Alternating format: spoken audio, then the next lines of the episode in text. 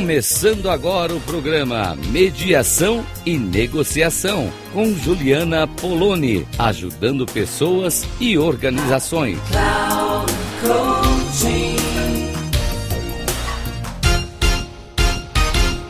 Olá, ouvintes da Rádio Cloud Coaching, mais um encontro nosso aqui, eu, Juliana Poloni, e você que me dá a honra da sua audiência e trazendo aqui os conteúdos sobre comunicação, colaboração, convivência, negociação e mediação. Tudo isso porque tudo isso junto é o meu trabalho. Eu trabalho como mediadora de conflitos, de relacionamentos, mentora de comunicação, mentora também de relacionamentos, porque as pessoas hoje, elas estão atentas que sozinhas muitas vezes não é possível fazer uma conversa difícil se tornar uma conversa de aprendizado, transformadora, construtiva. E muitas vezes é preciso o apoio de alguém para isso.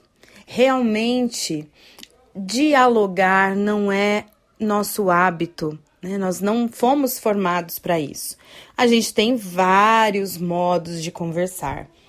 E super bom que tem assim. A gente precisa, assim, ter aquela conversa de boteco que a gente não fala nada com nada.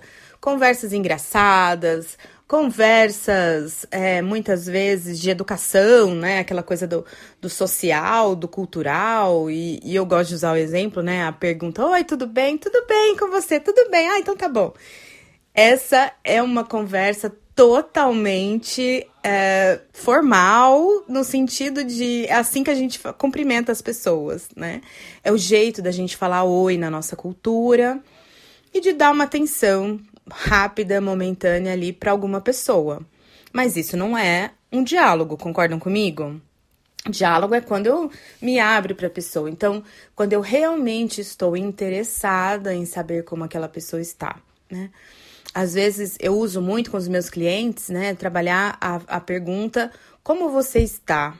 E aí a pessoa fala: bem. E como é que você está se sentindo?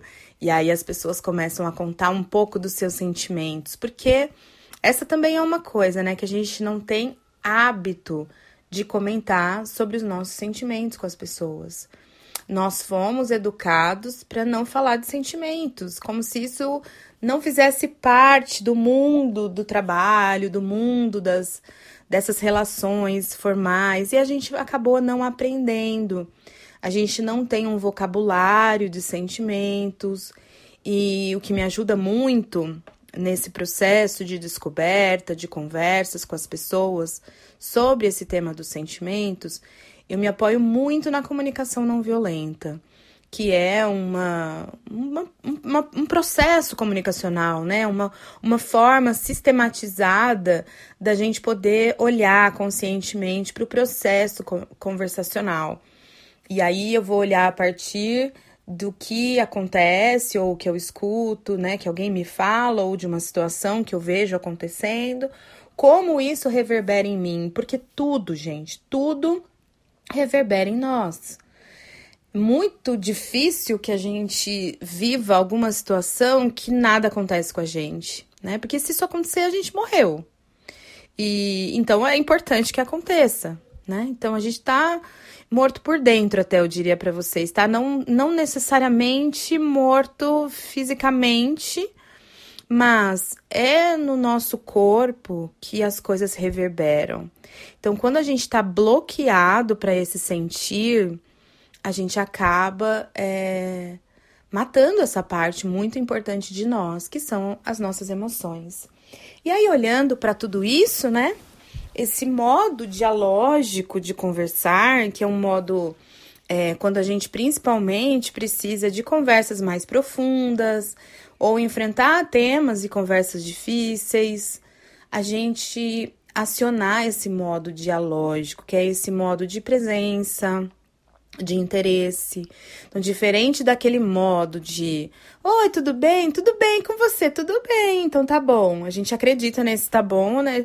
A gente acredita nesse tudo bem de todo mundo e de fato, se você parar para perguntar para aquela pessoa como ela tá se sentindo naquele momento, muito provavelmente ela vai trazer uma série de coisas que estão acontecendo com ela internamente, né? E a partir dos acontecimentos da vida. E eu falo assim, quando a gente não tem essa liberdade, essa intimidade para conversar sobre isso, é, as pessoas tendem a contar os acontecimentos, mas contando os acontecimentos, para quem escuta e tem prática de escuta, a gente vai compreendendo também que tipo de sentimento aquilo pode ter despertado. E assim, eu nunca vou saber o que acontece com a outra pessoa. Eu nunca, não consigo supor o que uma pessoa sente. Eu preciso ouvi-la para saber disso. Eu posso ter uma ideia, eu posso dizer para ela: "Nossa, será que isso te deixou é, magoado? Nossa, será que isso tá te angustiando? Será que isso tá te entristecendo? Nossa, você tá com muita raiva, parece. É isso mesmo? A gente dá uma pista para a pessoa continuar tentando compreender seus próprios sentimentos. Isso é uma coisa que eu faço muito no meu trabalho. Por quê? Porque a primeira coisa que a gente precisa estar tá conectado e quando a gente está em conversas importantes é o como a gente está como a gente está se sentindo. Então, eu, é muito louco porque eu tô contando isso para vocês aqui, né, no, na gravação, e eu tô movimentando a minha mão em cima do meu peito agora, né, como se as minhas emoções estivessem aqui no peito. E, e para mim elas elas estão aqui, elas se manifestam muito aqui. Eu não sei para vocês, no corpo de vocês onde é, mas a, a, inconscientemente eu estava aqui falando das emoções e minha mão passando assim, como se fazendo um círculo no meu tórax, assim, no meu peito. E, e aí eu me dei conta de que eu estava fazendo isso enquanto eu estava falando sobre isso com vocês. Né? E você, né? Quando você pensa nas suas emoções, o que, que te move, né? O que, que você sente quando acontece alguma coisa, que, que partes do seu corpo isso toca, né? Como que isso reverbera em você? Isso é muito importante, por quê? Porque se eu não tiver em condições de tocar uma conversa, é melhor que eu não faça essa conversa naquele momento. Isso não significa, né? Às vezes as pessoas que eu atendo falam, ai, então eu vou conversar nunca. Não, vamos encontrar um momento, vamos marcar um momento, vou me preparar para esse momento. Uma coisa que que esse convite, né, de ter uma pessoa conduzindo as conversas, que essa pessoa é o mediador, essa pessoa que vai conduzindo essas conversas, então assim, tem uma hora marcada, tem algumas coisas, olha, o que, que nós vamos fazer de pauta? Que, que, sobre o que nós vamos conversar, sobre o que vocês querem conversar, porque os protagonistas dessas conversas são sempre as pessoas que foram procurar. Não sou eu, não sou eu mediadora. Eu tenho lá as minhas especialidades, fiz um monte de curso, mas eu não sou protagonista desse momento. Eu não imponho a minha forma de fazer sobre aquilo que os clientes trazem. Então, tudo isso é exercício, é exercício de preparação, exercício de ter um momento destinado para aquela conversa. Então, as pessoas elas se preparam para estar ali que é muito diferente de parar alguém no meio do corredor. Quando eu trabalho com equipes, é uma queixa muito forte que eu tenho das pessoas falarem: ai, as pessoas chegam para conversar com a gente, chegam, nem perguntam se a gente pode, não estão interessadas se a gente está disponível, se a gente tem tempo. Elas chegam já no assunto, e um assunto às vezes difícil, que você não tá com cabeça, você não tá bem para poder entrar naquela conversa e acaba, obviamente, o resultado disso não é um resultado favorável. Normalmente nessas, nessas situações, eu falo para as pessoas: olha, não continuem desse jeito, porque o que, que a gente pode falar para uma pessoa que chega para gente tocando um assunto de surpresa, um assunto que demanda concentração, demanda presença, demanda tempo, demanda diálogo. E aí é, a gente pode falar para a pessoa: olha, eu estou muito interessada em ouvir o que você está falando. É, para mim é muito importante saber é, sobre essas coisas que você quer me contar. Será que a gente pode marcar um outro momento para isso? Porque agora eu não tenho a disponibilidade que eu gostaria para poder te escutar. E isso vale, gente, tanto para as conversas em ambiente de trabalho, quanto para conversas domésticas, mais íntimas. Por quê? Porque também um casal, se uma das pessoas ou tá muito cansada, ou tá muito preocupada com alguma coisa, ou não tá se sentindo bem, tá com alguma dor, enfim, não tá bem para escutar e, e, entrar numa conversa difícil. O que é mais é, bacana do que tentar fazer essa conversa e ir por um caminho que não vai dar certo, que vai sair algum um conflito pode ser aumentado, vai sair alguma coisa que não queria que fosse daquele jeito, menos pensada. É, o que, que acaba acontecendo? É melhor falar para a pessoa: olha, eu não tenho agora disponibilidade que eu gost... eu gostaria de ter mais disponibilidade. Entendem isso? Eu queria ter mais disponibilidade para você, mas eu não tenho agora. Então eu tô te contando isso para que você saiba que você é importante para mim, mas o momento não é oportuno. E aí a gente marca para conversar num outro momento. E isso faz muita diferença nas relações, porque as pessoas não vão entrar em conversas para as quais elas não estejam preparadas. Isso é fundamental para que na vida, né, na vida humana, a gente possa se relacionar de uma maneira mais saudável. E aí, pensando que vão ter situações onde essas pessoas não estão em condições, porque tá movendo muitas emoções, porque é difícil falar daquilo, porque é difícil saber, a gente já sabe que para outra pessoa é difícil falar desse assunto, né? Então, quando a gente vai entrar nesse tipo de conversa, é muito importante que tenha alguém que prepare esse espaço, que esteja cuidando desse espaço. É isso que faz um mediador. É, um mediador, a mediadora, né? A gente tem, a gente usa essas palavras no nosso português, a gente usa no masculino, mas quero contar para vocês que tem muito mais mediadoras mulheres do que mediadores homens, embora tenhamos bastante também mediadores homens atualmente. Mas é, é uma. Porque é uma atividade que demanda mesmo uh, uma certa disponibilidade para o outro, que muitas vezes é, muitos homens demoram mais para perceber que tem. Tem muitos homens que têm essa disponibilidade. Eu vejo, né, com muitos casais e muitos é, muitos integrantes mesmo de equipes, líderes, que existe essa disponibilidade para o outro. Mas uma questão cultural também, às vezes, segura. Então, quando essa pessoa descobre, é, se tornam excelentes mediadores. E, e as mulheres parece que têm uma maior é, também formação cultural para essa disponibilidade. Então, a gente, vou usar a palavra mediadora aqui, mas é, com essa ressalva, tá bem? E, e aí, quando a gente tem a presença de um mediador, mediador é alguém que vai cuidar. Então, o mediador não é alguém que vai falar o que essas pessoas têm que fazer, né? Não vai dar nenhum direcionamento a partir dos seus conceitos. Ele vai contribuir com as pessoas naquele espaço onde as pessoas estão fazendo uma conversa.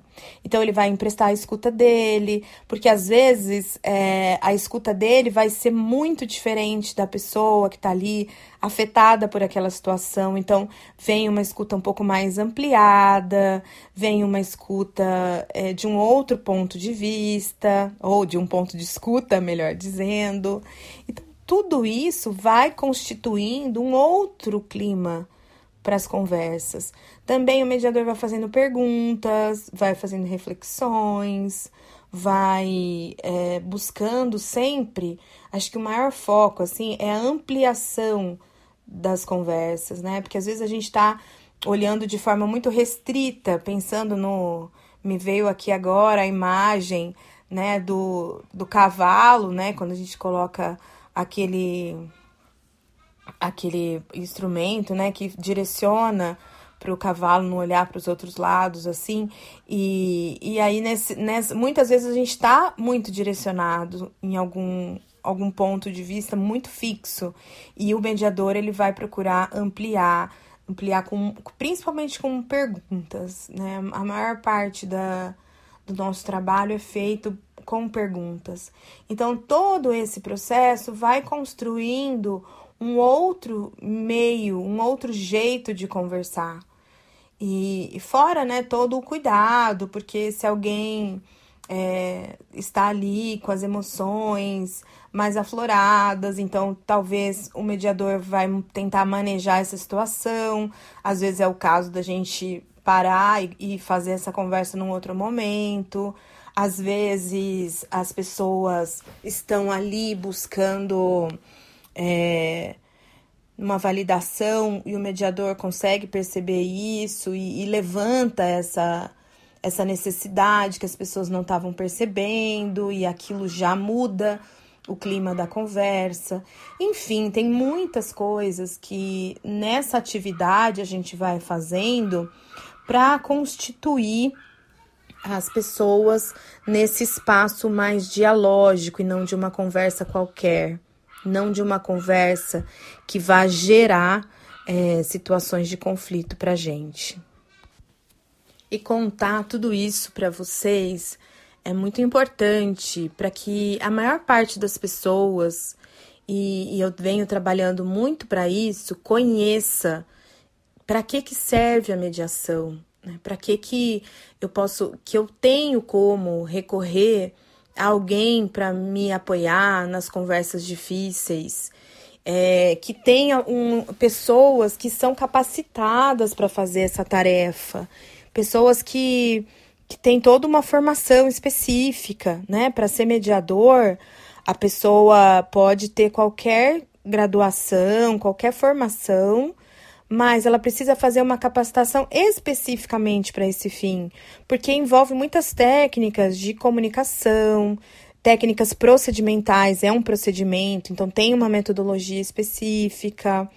É, tem muita teoria que embasa isso, tanto da psicologia quanto da sociologia, neurociência, é, comunicação. Então tem muita coisa, além né, de se for tratar de assuntos jurídicos, também tem situações é, jurídicas, também tem conhecimento jurídico. Enfim, é uma, é uma reunião ali de de, de características e habilidades que esse mediador vai constituindo. E então existe esse profissional, é importante que todos saibam, e é muito importante ter esse espaço aqui da rádio para poder contar isso para mais pessoas. Porque a nossa tendência, né, quando a gente tem uma, um problema, é, normalmente, o que, que a gente recorre, né? É, se é um problema jurídico, a gente vai lá para o advogado, e aí é, a tendência, eu também sou advogada, tá, gente? É, então, assim, quando as pessoas vêm para o advogado e o advogado também não está muito é, próximo, aproximado dessa possibilidade da mediação, provavelmente vai pensar numa ação específica para propor. Então, quem decidirá vai ser o juiz sobre aquela situação. Tem advogados já, tem muitos advogados que já vão pensar, pode ser que pensem na mediação como uma possibilidade, e aí convida-se a outra pessoa para as conversas e tudo mais, porque é voluntário, né? É, também, ou a gente está com alguma questão e pode ser buscado é, uma terapia, por exemplo, uma terapia de casal, é, ou alguém né, do, do RH numa empresa, mas que é bem complicado, ou uma ouvidoria interna, que também é um pouco difícil porque as pessoas têm vergonha de, de buscar, de se expor. Então, alguém externo pode ser mais tranquilo, pelo menos é a observação que eu tenho nos últimos anos. E também, né, situações de família. Então, tem muitas histórias que a gente vive que a gente pode procurar a mediação e até muito antes de ter mesmo uma situação que se complicou no ponto, no nível jurídico. Quando a gente tem situações onde a gente vai é, procurar é, um, um, advogado pra, porque precisa entrar na justiça. Às vezes, cuidar disso antes pode ajudar que não seja necessário isso que, que as próprias pessoas resolvam antes de entrar com o processo na justiça. Enfim, tem sempre muita coisa, eu vou contando para vocês como funciona e também estou aqui disponível, aberta a saber dúvidas de vocês, a receber dúvidas, a receber é, sugestões também de temas que vocês queiram que eu traga aqui e a gente segue conversando, dialogando por aqui, tá? É, então, se você quiser me escrever, eu tô nas redes sociais todas é, menos no Twitter, tô no Instagram, no LinkedIn, no Facebook. E tenho o WhatsApp, se que você pode também entrar em contato comigo, que é o 11 95383 9689. Um abraço e até o nosso próximo programa.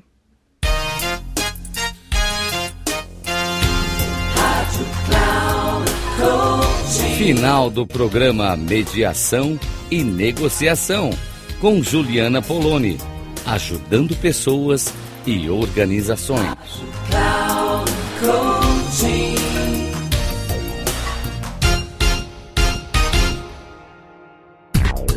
Não perca Mediação e Negociação com Juliana Poloni, ajudando pessoas e organizações. Sempre às segundas-feiras, às 14 horas, com reprise na terça, às 17 horas. E na quarta, às 9 horas, aqui na Rádio Cloud Coaching. Acesse o nosso site radio.cloudcoaching.com.br e baixe nosso aplicativo na Google Store.